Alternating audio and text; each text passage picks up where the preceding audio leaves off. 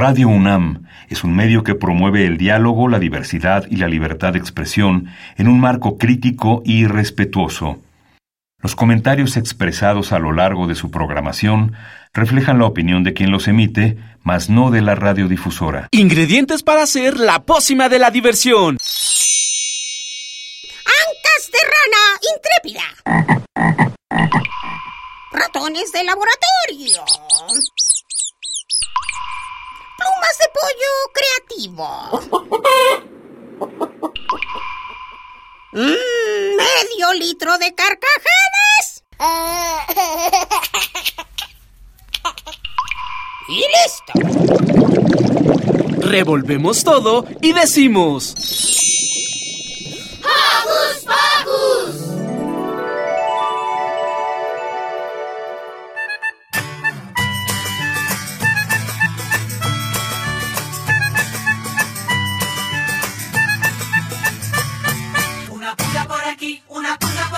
Una pulga en la cabeza, ja, ja, ja, ja, ja. Una pulga por aquí, una pulga por acá. Me está haciendo cosquillitas, ja, ja, ja, ja, ja. Cosquillas por aquí, cosquillas por acá.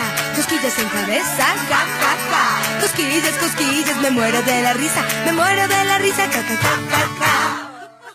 Esta pulga que comió maíz hizo cosquillas a los niños ¡Yay! Sean bienvenidos, amigos Joco Escuchas, a un sábado más de Hocus Pocus. Yo soy Santi y me da mucho gusto saludarlos desde la cabina de Radio UNAM. Y yo soy Silvia y me alegra que nos sintonicen. Los saludo con un sonoro beso. Y antes de continuar, vamos a mandar saluditos a nuestros Joco conductores. Y también al equipo de producción, Perla, Pablo, Isis y Luz, y también a Alex, por supuesto. Y ahora sí, empecemos con la diversión. Porque hoy en Hocus Pocus escucharemos la entrevista que nuestra amiga Isis realizó sobre el evento Cahuito. Además, estrenaremos una sección del programa donde nuestros conductores Yare y Liber serán los protagonistas. Después, Santi nos hablará de un animalito un tanto peculiar, el cien pies. Perlita platicó con Maricel Marzán sobre el cuento Nunuk, el insecto amistoso.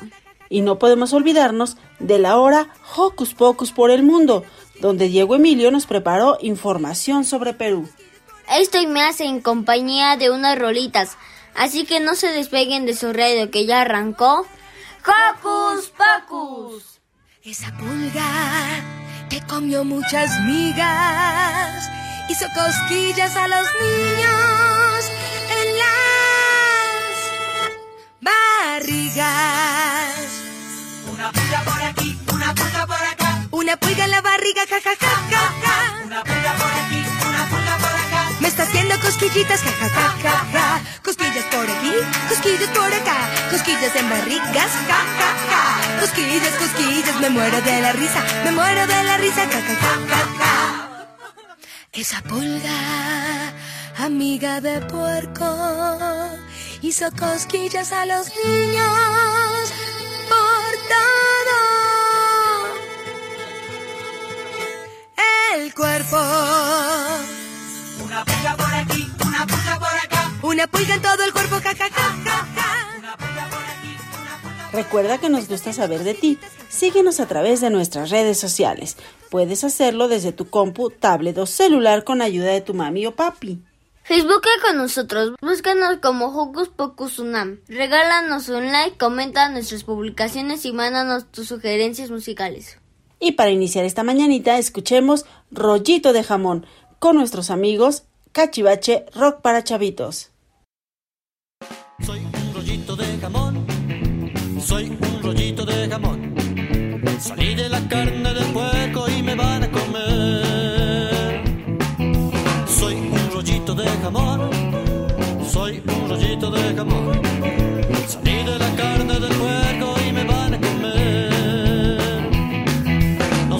la torta, nos vemos en el sándwich, nos vemos en la sopa, tal vez en un alambre. Me junto con el queso, me embarro en mayonesa, me agarran de botana porque yo soy un rollito de jamón. Soy un rollito de jamón, soy un rollito de jamón. Se mire la carne del puerco y me van a comer. Rollito, rollito, rollito.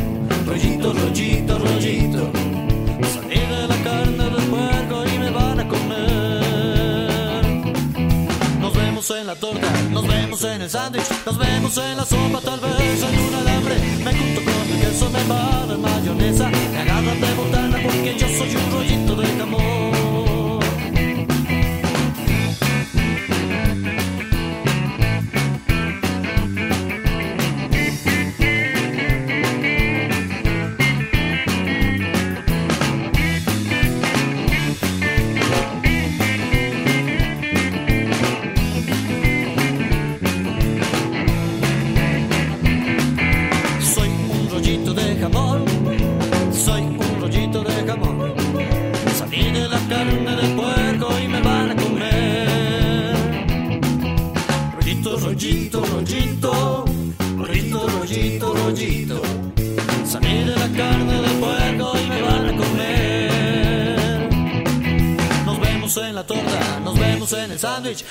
La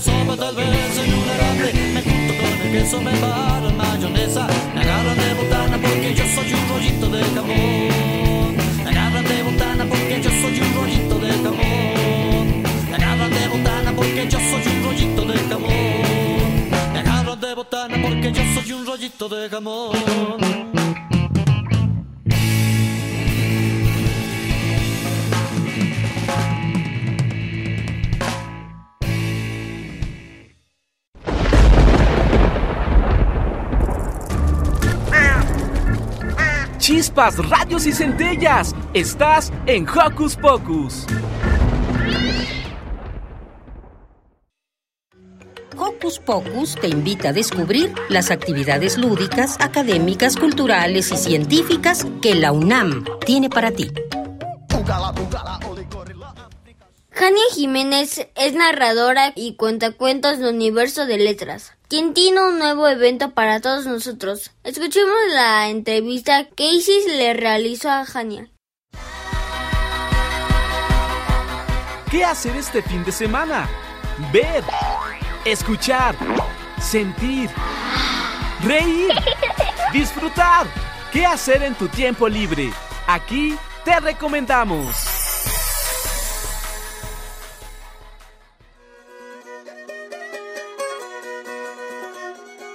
Hola Coco Escuchas, yo soy Isis Sarmiento y el día de hoy tenemos una entrevista con una maravillosa narradora y cuentacuentos, Jania Jiménez. Jania, nos da muchísimo gusto tenerte aquí. ¿Cómo estás? Hola, me da mucho gusto a mí también estar aquí. Gracias por la invitación. Y estoy muy contenta, muy, muy contenta de poder platicar con los Poku Escuchas acerca de, de este trabajo que voy a hacer. Muy bien, muy bien. Jania, sabemos que vienes justamente con este evento de aquí tú cuentas historias de Universo de Letras. Así es. Que está teniendo varios eventos alrededor de este mes. Pero tú nos vienes a contar algo súper especial. Tu evento se llama Kawitu, cómo se creó el mundo, que básicamente trata sobre mitos wiraritari. Entonces, ¿podrías contarnos qué mitos vamos a encontrar en tu evento? Pues mira, eh, puede ser variado porque justo he estado investigando como en muchas fuentes sobre estos mitos, incluso con los mismos Wiraritari. Tengo varios amigos que lo son. No sé qué tanto lo sepan o quién tanto sepa, pero los Wiraritari son más conocidos como huicholes. Y eh, ellos se autonombran Wiraritari. Los que les pusieron huicholes fuimos los mestizos, ¿no? Los de fuera. Entonces hay muchísimos y hay varios que me tienen como muy enamorada. El del sol, el de la creación del sol, el descubrimiento del fuego, cómo se creó la luna, el del primer hombre, el de la primera mujer. Hay uno que me fascina, que es sobre un árbol, que es el que les enseña a los músicos Wiraritari a tocar el violín. Ese es, creo que, mi favorito. Entonces, habiendo varios, estoy como eligiéndolos, como me sé varios, pero tengo poco tiempo para compartir, estoy eligiendo como, ah, tal vez este día cuento estos y este día estos o todos los días estos. Es muy difícil escoger entre tanta belleza. Me imagino que sí. Pero cuéntanos, ¿por qué elegiste para esta ocasión el llamado Kawitu? Exactamente qué es lo que nos vas a contar. Kawitu es una palabra wixárika y es justo son estas historias cosmogónicas, es decir, que explican cómo se creó el mundo, cómo se creó el universo. Me decía ayer un amigo Wirra que son estas historias desde antes de la creación del mundo. A es así como ellos los llaman. Y él me platicaba que hay unos hombres que las cuentan, unos hombres en los pueblos, pero hay algunas que duran hasta seis horas. Él me contaba, él y otras chicas eh, tienen más o menos veintitantos años, entre ellos 27, 30 años, que cuando eran niños iban a las escuelas allá en su pueblo y había un hombre que iba y les contaba estos kawitu. Y también se cuentan cuando los Wirrarika, los hombres van de peregrinación a Wirikuta, las mujeres se quedan dentro del templo con uno de estos señores que sabe platicar los kawitu y se los platica por horas y horas. Entonces, me encantan estos kawitu, me gustan mucho como la poesía que tienen en ellos, el simbolismo, la belleza. Me enamoré de ellos y dije, tengo que compartirlos con más personas. Ok, ok, entonces todo esto, el motivo por el que lo haces es porque estás interesada en la difusión de este tipo de historias. Sí, he trabajado, bueno, fui voluntaria en una ACE que trabaja con inmigrantes de pueblos originarios aquí a la Ciudad de México y trabajábamos con pueblos originarios Huirrárica, Otomís y Mazaguas. He buscado historias, obviamente lo que más me llama la atención a mí son las historias porque a eso me dedico, a compartir historias. Entonces, al convivir con ellos hice amistad con varios de ellos y de pronto pues mi curiosidad empieza a crecer, ¿no? Oye, y, se cuentan historias en tu pueblo y por qué se dice así sol y por qué se dice así luna y demás, ¿no? Entonces me pongo a investigar. También encontré varios mitos, bueno, no eran mitos, son más leyendas o cuentos populares o tomís. Uno que otro más agua, esos me han costado mucho más trabajo, pero los que más, más me enamoraron fueron los Wirraritari no sé, tienen una belleza y una complejidad estética en su cosmogonía impresionante. Son muy profundos. Jania, ¿qué es lo que realmente le quiere transmitir al público, especialmente a los niños? ¿Qué es lo que pueden aprender los niños con estos mitos? En realidad creo que más que aprender, o sea, sí pueden aprender sobre la diversidad que hay en México. O sea, todos somos mexicanos, este mes es como el mes patrio y de mexicanos y, demás, pero en realidad hay una gran diversidad de mexicanos y entre ellos están los Wirraritari, que son muy diferentes a los otomís, que son muy diferentes a los mazaguas, a los nahuas, en cuanto a su idioma, en cuanto a su cultura, su cosmogonía. Entonces, poder aprender como de uno de esos pueblos es lindo, ¿no? Y saber que existe esta diversidad. Pero más que eso, pues disfrutarlos, porque es un gozo estético súper lindo escuchar, conocer estas historias. De verdad son muy, muy poéticas, están llenas de colores, están llenas de símbolos, están llenas de, de vida, de amor. O sea, yo me enamoré de ellas. Bueno, así como lo escuchan Joco Escuchas, si están interesados en aprender más sobre este grupo étnico, del cual la verdad no sabemos muchísimo, deberían honestamente ir a ver a Hani. Así que Joco Escuchas, Quisiera que escucharan esto con atención. Jania, ¿podrías decirnos cuándo vas a estar presentando estos relatos, dónde y a qué hora? Claro que sí. Al primero pueden ir hoy mismo, que es a la una de la tarde en el antiguo Colegio de San Ildefonso. La segunda función va a ser el primero de octubre a las doce y media en el Museo Universitario del Chopo. Después, el 7 de octubre a la una de la tarde en el Centro Cultural Universitario Tlatelolco. Y la última es el 22 de octubre a la una de la tarde en la Casa del Agua. Así que hay cuatro oportunidades para ir. Perfecto. De todas formas, si se perdieron de alguna información, van a poder encontrarla toda en nuestras redes sociales para que al menos alcancen a ver una de las funciones que tiene Jania. Pero nos gustaría también saber, ¿te podemos encontrar en alguna red social o algo parecido para poder seguir tus eventos en caso de que tengas alguno otro con otro tema? Porque genuinamente me parece súper interesante. Sí, tengo fanpage en Facebook. Estoy como Jania JH o Jania Jiménez. Estoy en Instagram como Jania JH y en YouTube también, Jania Jiménez. Ahí pueden encontrar varios videos donde cuento algunas de estas historias y de varios otros pueblos originarios o varios otros autores, incluso en diferentes idiomas. Increíble. Muy bien, Jania. Muchísimas gracias por estar aquí para todos los que escuchas. De verdad te agradecemos mucho y nos despedimos con esta entrevista. Muchas gracias. Yo soy Isis Sarmiento para Hocus Pocus. Hasta luego.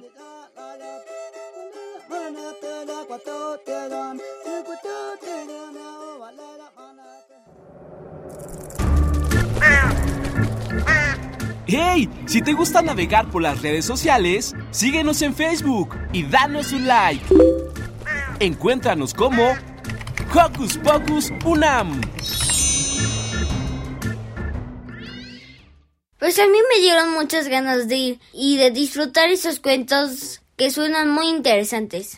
Sí, seguramente los Joco Escuchas también querrán ir. Pero ahora, ¿qué te parece si escuchamos otra rolita? Esto es el grupo Cántaro, con su canción La ballena Lola.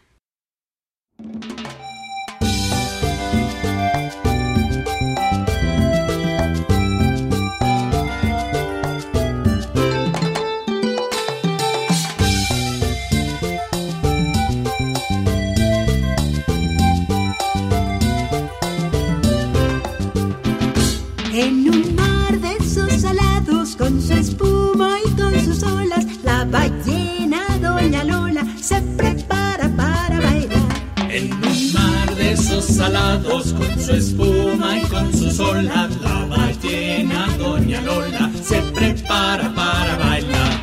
Se ha puesto muy elegante Con sus guantes, El erizo le hizo unos rizos. la sardina la maquilló. Ay Lola, ay Lola,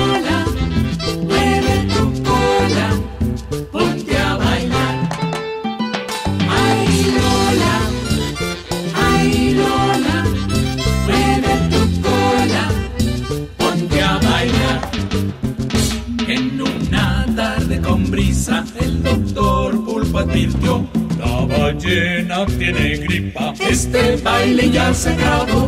En una tarde con brisa, el doctor Pulpo advirtió: La ballena tiene gripa, este baile ya se acabó. Temblaron todos de susto, se fueron a esconder. porque si Lola estornuda, La marea puede crecer. ay Lola, Ay Lola, mueve tu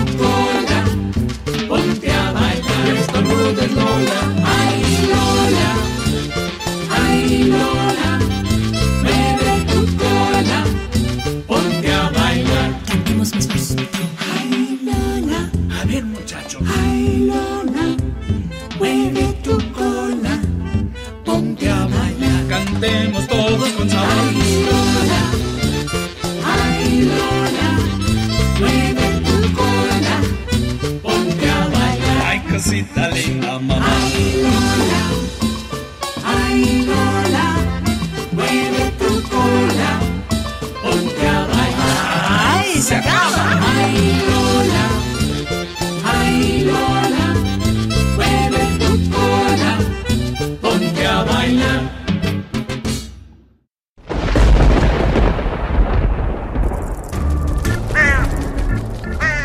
Chispas, radios y centellas. Estás en Hocus Pocus.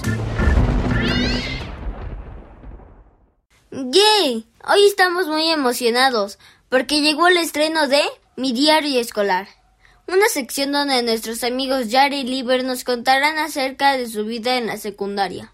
Así que sin más, escuchemos lo que Yare tiene para el programa. Esto es Mi Diario Escolar con Yare.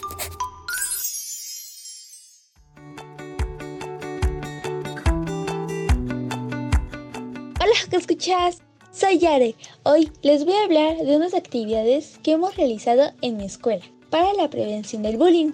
Los maestros hablaron durante esta semana de estrategias que podemos utilizar si algo así nos pasa. Entre las tareas teníamos la actividad de realizar un cartel o dibujo para pegarlo en el salón. En otra materia escribimos los derechos de los niños y adolescentes. También platicamos sobre estrategias para evitar el bullying y dibujamos los valores y derechos con sus significados para una mejor convivencia. Como también sabemos, esta etapa de nuestras vidas es diferente que cuando hay niños más pequeños. Ahora los chicos somos nosotros, los de primer año. Por otro lado, estamos presentando cambios que no pensábamos que sucederían, como también tenemos más actividades académicas y mayor responsabilidad de años pasados, ya que son más materias y un profesor por materia, y más cosas las cuales nos acostumbraremos al paso del tiempo. Recuerden que cualquier problema lo pueden consultar con sus padres, profesores o amigos. Y no olviden terminar sus tareas. Hasta la próxima. Bye.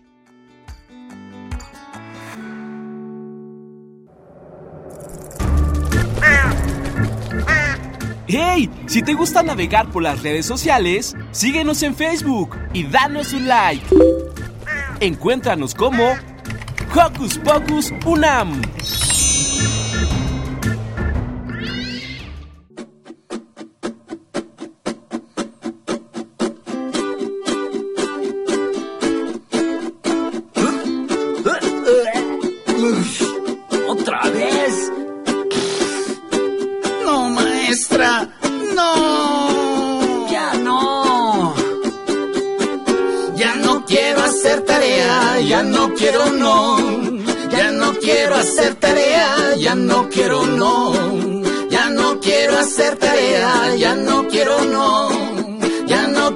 Hacer tarea. Ya no quiero no.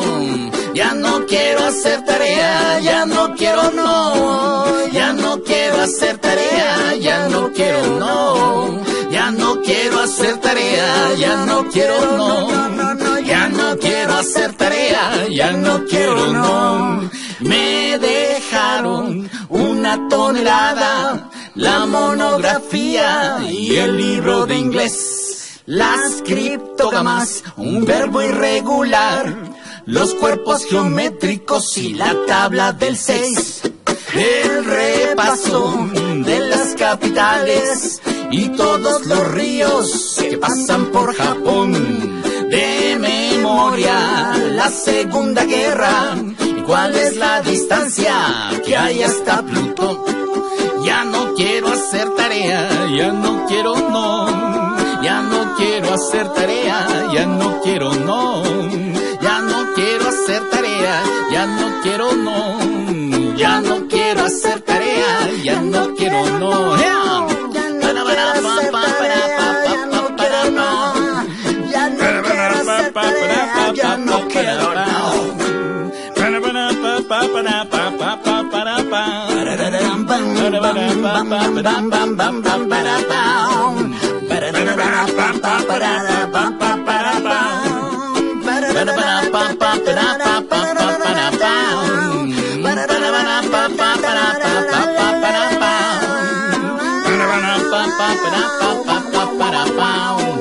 Ya no quiero hacer tarea, ya no quiero no.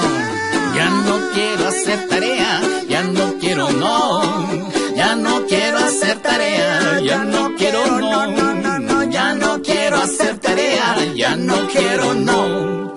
El estudio no es lo mío. Ese no es mi ambiente. No lo necesito pues. Voy a ser presidente.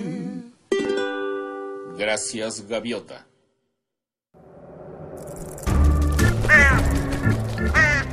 ¡Hey! Sé parte de Hocus Pocus y busca nuestras redes sociales. En Twitter somos Hocus Pocus-UNAM y en Facebook Hocus Pocus UNAM. Qué padre saber que nuestros conductores y amigos están creciendo y escribiendo nuevos capítulos en el libro de su vida. Y sobre todo porque a los Joco Escuchas nos hacen parte de ello. Les mandamos saludos y mucho éxito. Cambiando un poco de tema, ¿sabían que los impies son insectos que pertenecen al grupo de los quilópodos? Y los identificamos porque tienen muchas patitas. Sin embargo, a pesar de su nombre, no tienen precisamente 100 pies. Aprendamos más al respecto con esta cápsula que Santi realizó. Para curiosos. Para curiosos. Para curiosos. Para curiosos. Para curiosos. Para curiosos. Para curiosos.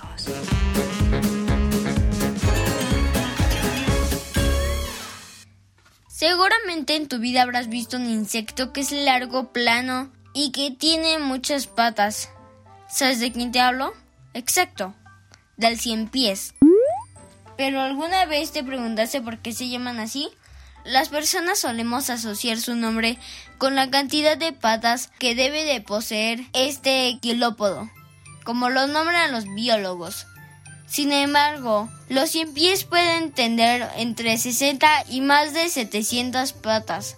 ¿Puedes creerlo?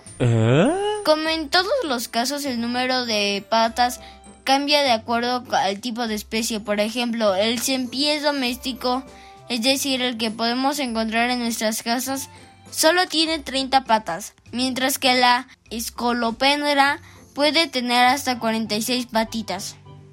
La forma en que sus extremidades se distribuyen por su cuerpo es a partir de segmentos, es decir, esas divisiones que parecen escamas muy parecidas al de las cochinillas.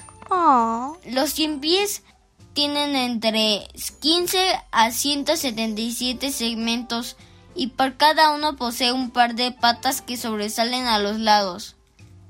Además, en México hay alrededor de 182 especies de cien pies y el 70% son endémicas del país. Pero ojo, no los confundas con los mil pies, porque esas son otra historia. Yo soy Santi, hasta la próxima.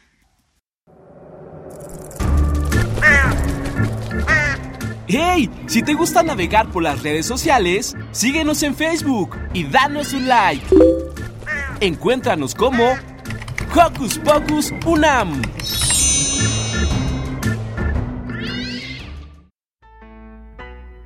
Mi nombre es Piporro y soy un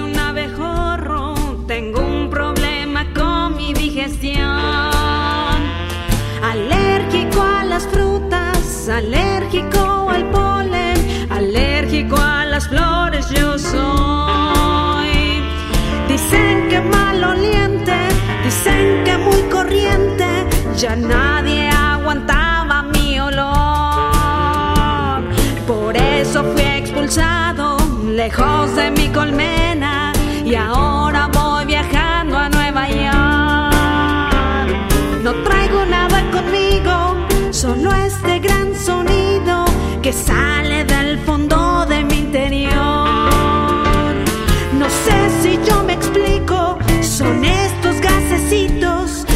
que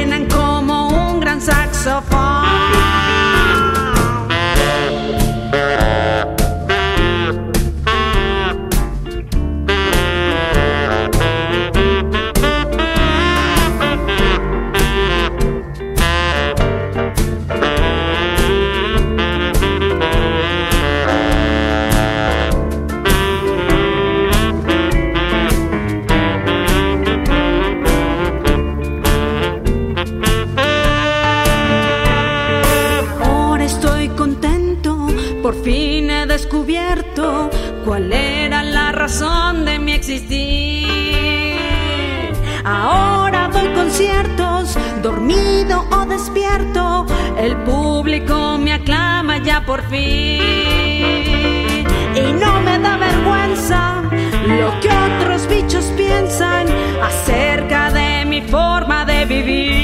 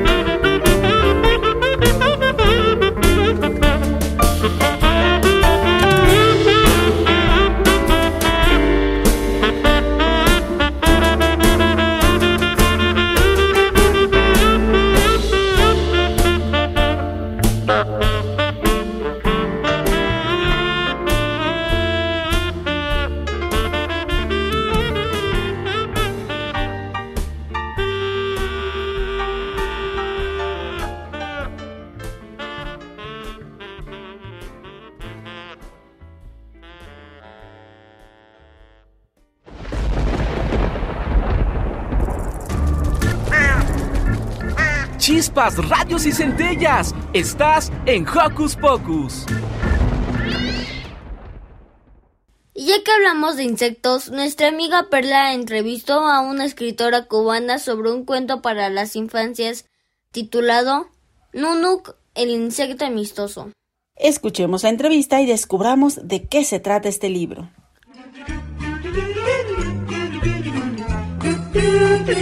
¿Listo micrófono? ¡Yeah! ¿Listo invitado? ¡Yeah! ¿Listas las preguntas? ¡Yeah! Tres, dos, al aire. Ahora va la entrevista.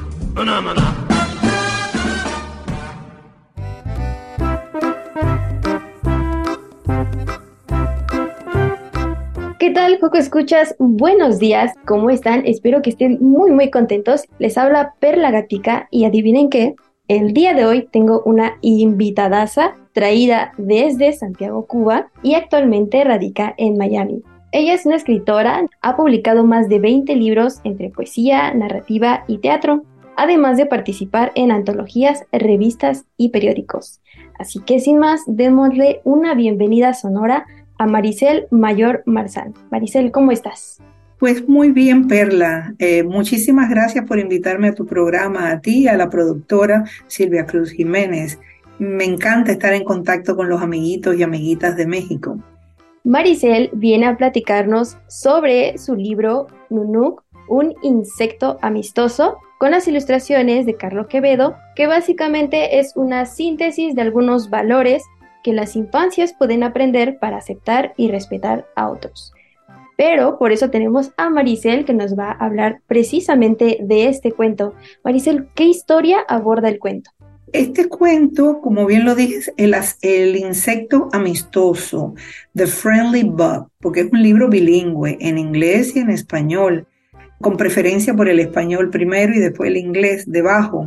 Y es acerca de este personaje que yo he creado que se llama Nunuk, basado en una historia de unos niños en mi familia que también se plantearon situaciones similares como las de Cecilia, que es el, el otro personaje central de esta serie infantil. Por supuesto que hay una historia de fondo, ¿no? Que es la historia de Nunuk y su familia. Por eso se desenvuelve este Nunuk en un ambiente amistoso, porque él, no es un insecto malo, él es un insecto que lo que llega ahí por casualidad, las casualidades que yo explico al principio del cuento, viajaba con su familia, él se desbanda su familia, pierde eh, la noción de dónde están sus seres queridos, pero llega a una casa donde hay una niña y ahí pues tenemos que ver qué es lo que pasa. Entonces ahí se lleva a cabo la trama de la historia de este primer cuento.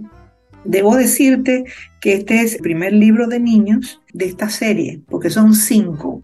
El próximo año en el verano sale el número dos, que es otro cuento sobre esta historia, pero que prosigue la trayectoria, sigue la trayectoria de Nunuk.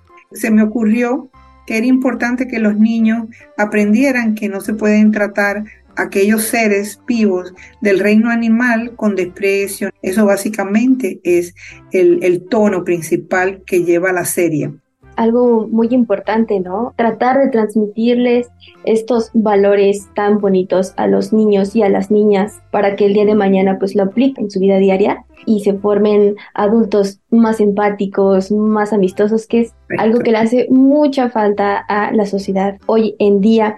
Y sabes, resalto algo muy bonito de tu cuento, que es la importancia de que mamá y papá acompañen a los niños sobre este tema muy importante porque a veces vemos personas que no son de nuestra nacionalidad o de nuestra cultura y tendemos a menospreciarlos y es importante que los niños desde pequeños aprendan a que la diferencia no marca el camino al desprecio ni a que nos sintamos superiores ni pensemos que otros son inferiores. No nos creamos mejores ni peores que nadie. ¿Por qué? ¿Por qué razón? Porque veo que hay un grupo humano que quizás no luce como yo, o que no se comporta como yo, o que tiene una eh, religión diferente a la mía. Entonces es importante que los papás sean los que dirijan la educación de manera sutil de sus hijos, porque los niños en definitiva, como decía José Martí, son los pinos nuevos, la esperanza del mundo. y a ellos van dirigidas todas las intenciones con esta serie infantil.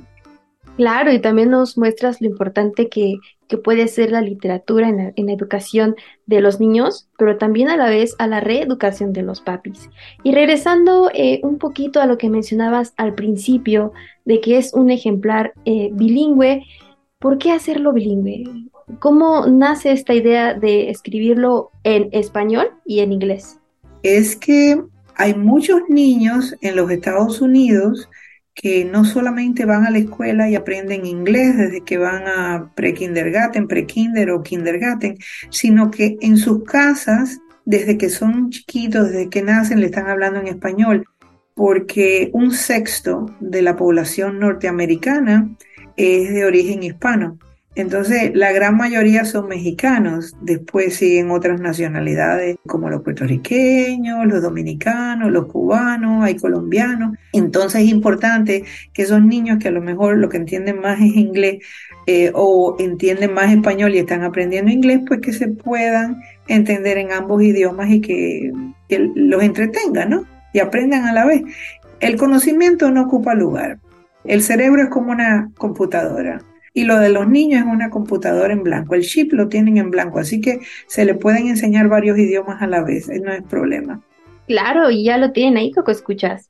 No, no solamente se van a divertir con este cuento, sino además van a aprender si es lo que quieren también hacer, pues aprender un nuevo idioma o reforzarlo y saben sobre todo en compañía de papá o de mamá. Por último, ¿dónde podemos conseguir este libro? Hay varias librerías en México, Ciudad México y también en Puebla, en otros lugares que se vende, pero donde más fácil lo pueden conseguir es en amazon.com México.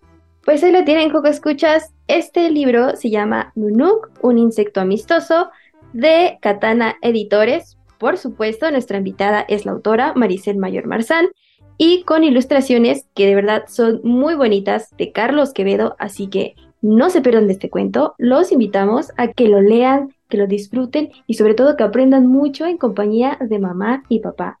Nosotros nos vamos a despedir de nuestra invitada Maricel con una despedida muy muy sonora esperando que le vaya muy bien. Nos vemos Maricel. Muchísimas gracias. Ha sido un placer ser invitada en Hocus Pocus. Y nosotros continuamos con el programa.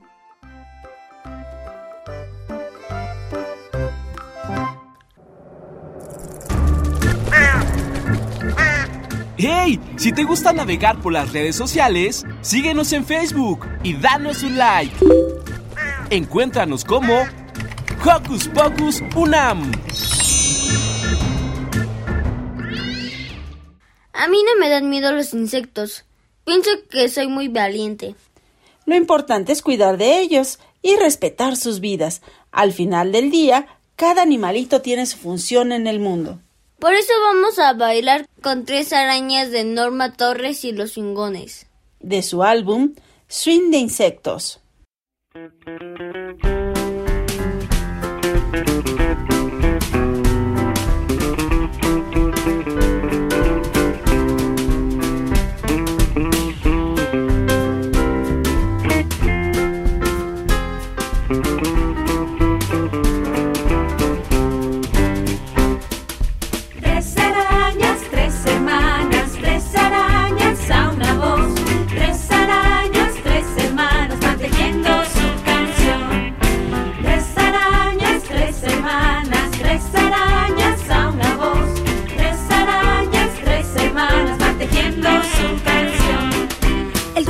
Los sueños se enfermó. Tenía gripe en cama, se quedó. Por eso es que no ha querido venir. Y nadie en el mundo ha podido dormir. Una de las arañas lo notó.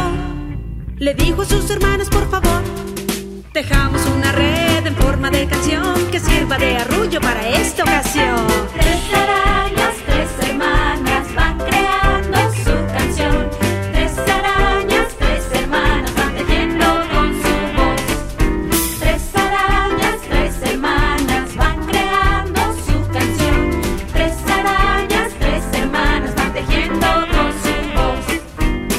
era fría y la lluvia cayó.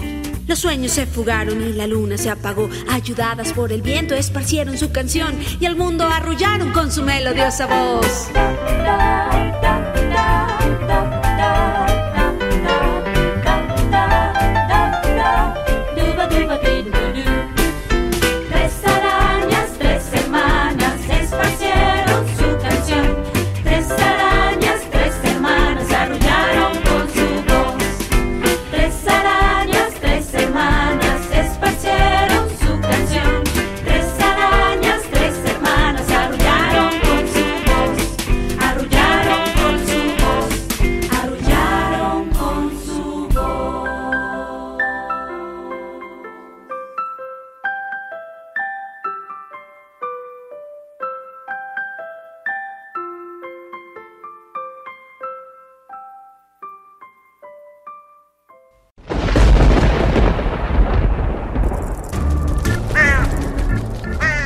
Radios y centellas. Estás en Hocus Pocus.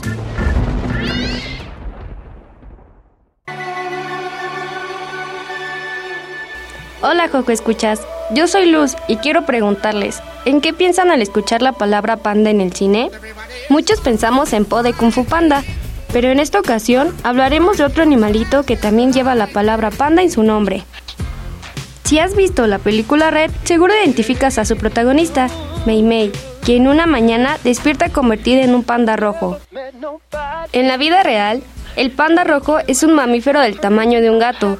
Sin embargo, en la cinta es gigantesco y aparece cada vez que la protagonista siente algún tipo de emoción, como miedo, afecto, tristeza, enojo y alegría. Y aunque podría pensarse que el oso panda y el panda rojo son parientes debido a su nombre y que habitan en Asia, lo cierto es que no lo son. El panda rojo gigante u oso panda parece un oso negro disfrazado, mientras que el panda rojo parece un mapache oxidado. El color principal del panda rojo está definido por el abundante pelaje castaño rojizo, aunque se puede apreciar que otros colores intervienen, como el blanco de las orejas puntiagudas, hocico y mejillas. Además, tienen una larga y espesa cola de color marrón rojizo con seis anillos amarillos. Existen dos grupos de panda rojos, el del Himalaya, que se encuentra en Nepal, Sikkim, Bengala Occidental y el oeste de Arunachal Pradesh. Y el panda rojo chino o Destian, que se encuentra en China, Myanmar y el este de Arunachal Pradesh. Actualmente hay una discusión sobre los dos grupos de panda rojos, entre si deben considerarse subespecies o especies. Lo cierto es que los pandas rojos son las únicas criaturas vivas de su familia Ailuridae, según su nombre científico. ¿Y dónde viven? Los pandas rojos son esencialmente arbóreos, es decir, que habitan en los árboles. Se encuentran en los bosques de montaña donde hay árboles como pinos, robles y encinos, en altitudes de entre 1500 y 5000 metros, o sea, en lo alto de las montañas, donde hay bajas temperaturas, porque a medida que se asciende hace más frío. Asimismo, pasan la mayor parte de su tiempo en los árboles durmiendo, y están en la tierra solo cuando es absolutamente necesario. En el invierno, los pandas rojos pueden enfrentar temperaturas de hasta menos de 7 grados Celsius. Estos animales tienen una gruesa capa doble de piel, que se combina con una capa superior de pelo grueso. Además, cuando duermen, pueden enroscarse y envolver su cola alrededor de sí mismos. De esa manera, cuentan con un gran aislamiento frente a las bajas temperaturas e incluso la nieve. Te preguntarás, ¿qué comen? Curiosamente, este pelirrojo puede ser considerado como un carnívoro, es decir, que come carne, dado que desciende de los mismos ancestros que otros animales con esa dieta.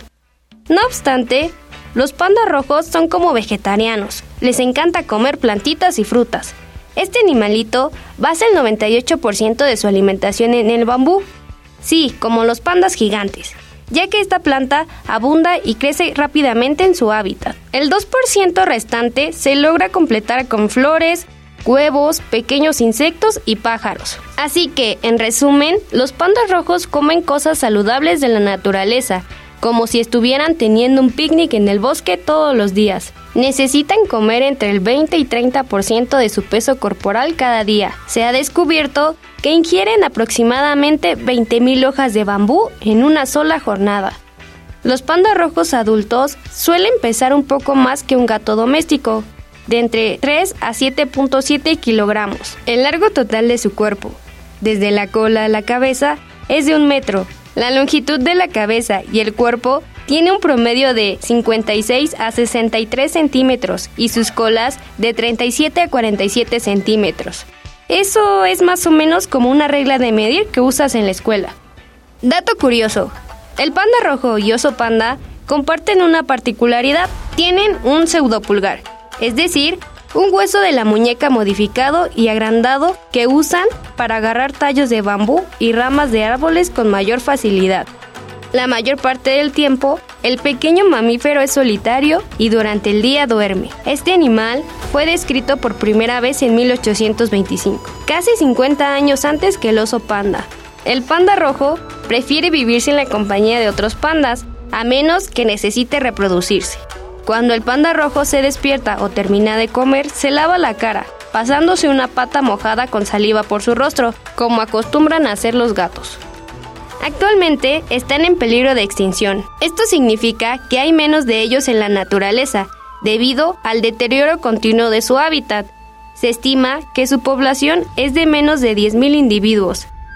Necesitamos hacer algo para ayudarlos. Por ello, la Red Panda Network, organización enfocada en la conservación de la especie, intenta crear conciencia sobre el panda rojo, por lo que cada año, en el tercer sábado de septiembre, para celebrar su existencia y difundir información sobre este particular mamífero, se conmemora el Día Internacional del Panda Rojo, en donde muchas personas alrededor del mundo hacen cosas buenas para los pandas rojos, aprenden sobre ellos y cómo podemos proteger su hogar en los bosques.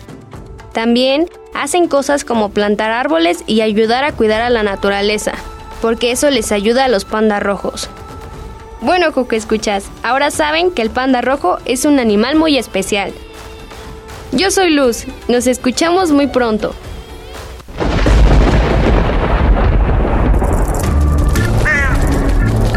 Chispas, radios y centellas. Estás en Hocus Pocus.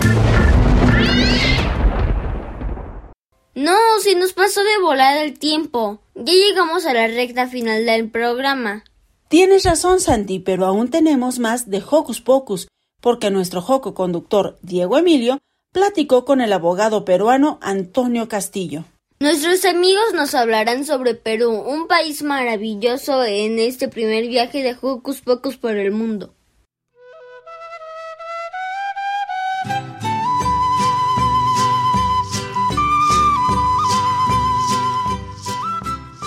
Buenos días amigos, bienvenidos a la primera emisión de mi espacio Hocus Pocus por el mundo.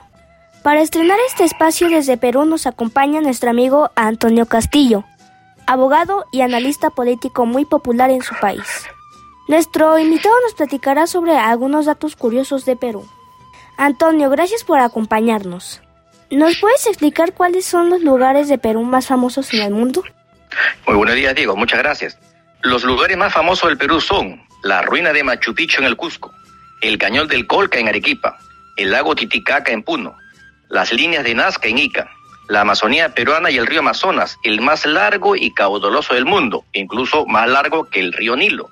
La propia ciudad de Lima, conocida en tiempo de la colonia como Ciudad de los Reyes, la misma ciudad del Cusco, la Reserva Nacional de Paracas, el puerto del Callao, la ciudad de Huancayo, Cajamarca y muchos otros. Todos ellos de inmensa atracción turística y gran riqueza monumental e histórica. ¡Wow! ¡Qué interesante! Vemos que tu país tiene lugares muy importantes y sin duda todos ellos son muy hermosos. ¿Cuáles son los juegos más populares de la niñez entre Perú? Muy buena pregunta. Actualmente los niños casi no juegan, lamentablemente como antes, en estos tiempos de modernidad y tecnología, se concentran más en actividades lúdico-informáticas, predominando entre ellos los juegos electrónicos. A diferencia de lo que se sucedía en décadas pasadas en que se le veía jugar el trompo, la cometa, los llamados juegos como la bata, mata gente, las escondidas, el yoyo y la conga, que eran juegos muy sanos, creativos y recreativos. Estoy de acuerdo contigo. Fíjate que en México y seguramente en cualquier parte del mundo, la niñez está muy entretenida en actividades relacionadas con la tecnología. Esa situación nos ha alejado de los juegos tradicionales de nuestros padres y abuelos. Platícanos un poco sobre los aspectos culturales más importantes de tu país. Bien, el Perú es conocido mundialmente por su gran riqueza multicultural y como expresión de ello, la variada y deliciosa gastronomía que es reconocida en los cinco continentes. A ello se suman las numerosas danzas, como los carnavales, festividades religiosas y tradiciones, como la Candelaria en Puno, el Inti Raime en el Cusco, la fiesta de San Juan en la Selva y del Señor de los Milagros en Lima. La música, la variedad de lenguas como el quechua y el aymara, y el arte y hermosos cantos que vienen o son inspirados desde los tiempos remotos del incanato. Antonio, estamos admirados por la riqueza cultural de tu país. Perú es un país hermano y amigo de México, que comparten una riqueza cultural como pocas podemos encontrar en el mundo. En general, ¿cuáles son las grandes aportaciones que Perú ha hecho al mundo?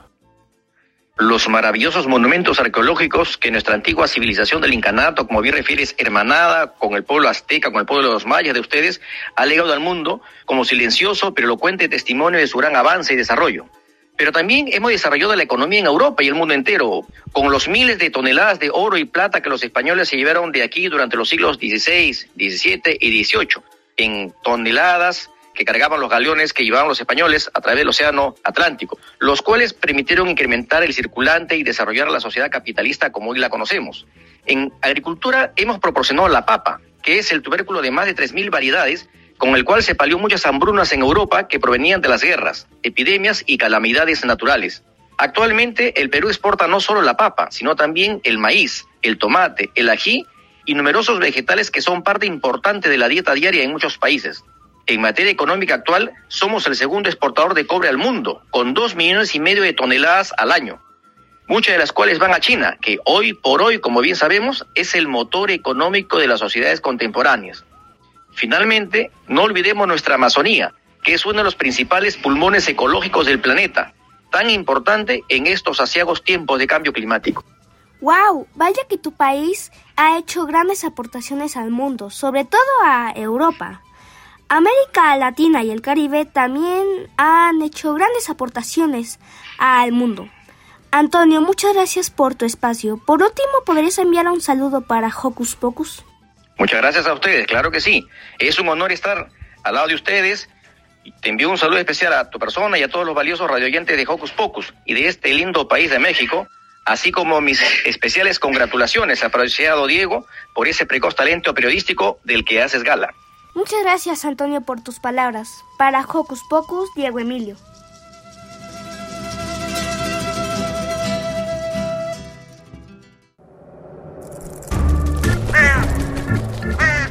¡Hey! Si te gusta navegar por las redes sociales, síguenos en Facebook y danos un like.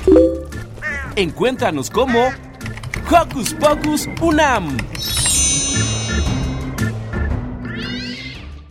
Qué larga está la vereda, qué lejos que queda todo.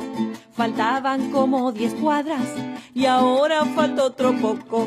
Me siento una tortuguita caminando a tu costado. Mis pies ya no tienen ganas de ir para ningún lado. Me cansé de caminar. Dale a hacerme cocochito. Me cansé de caminar. Dale a cocochito. Me cansé de caminar. Dale a hacerme cocochito. Me cansé de caminar. Dale a hacerme cocochito. Un ratito para sentir el viento, para tocar hojitas, para probar un rato cómo se ve el mundo ahí arriba, para saberte cerca, para mirar más lejos, para soñar que vuelo mientras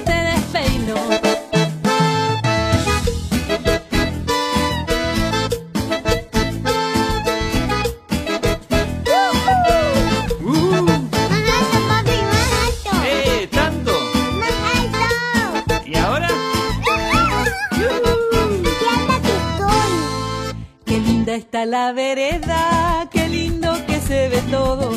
Lloramos de tanta risa cuando te tapo los ojos. Empiezo siendo jirafa y al rato soy elefante. Cuando me hace cocochito, me envuelve tu amor gigante. Me cansé de caminar, dale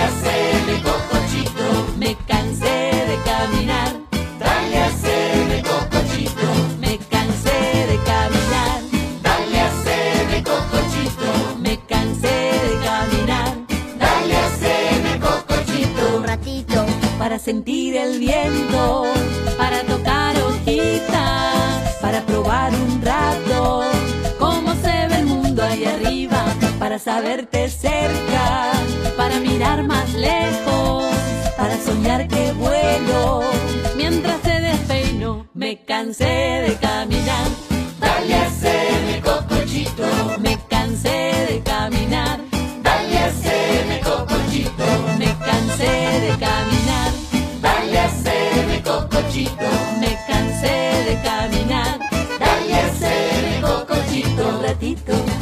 a verte cerca. Para mirar más lejos me cansé de caminar. Dale a hacerme cocollito. Un ratito. Para soñar que vuelo. Mientras te despeino me cansé de caminar.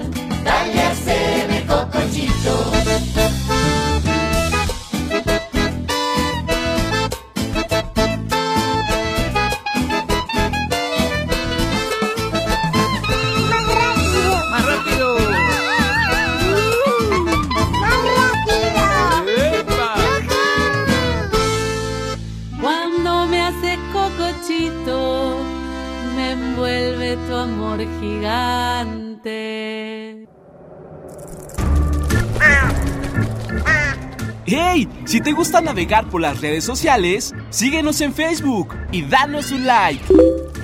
Encuéntranos como Hocus Pocus Unam. Tristemente, hemos llegado al final de este programa. Pero no te preocupes, Sil, porque nos podemos escuchar el siguiente sabadito.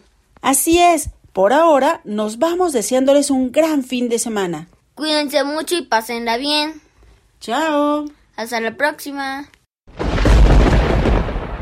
Radio UNAM presentó el espacio donde las niñas y los niños usan la magia de su imaginación.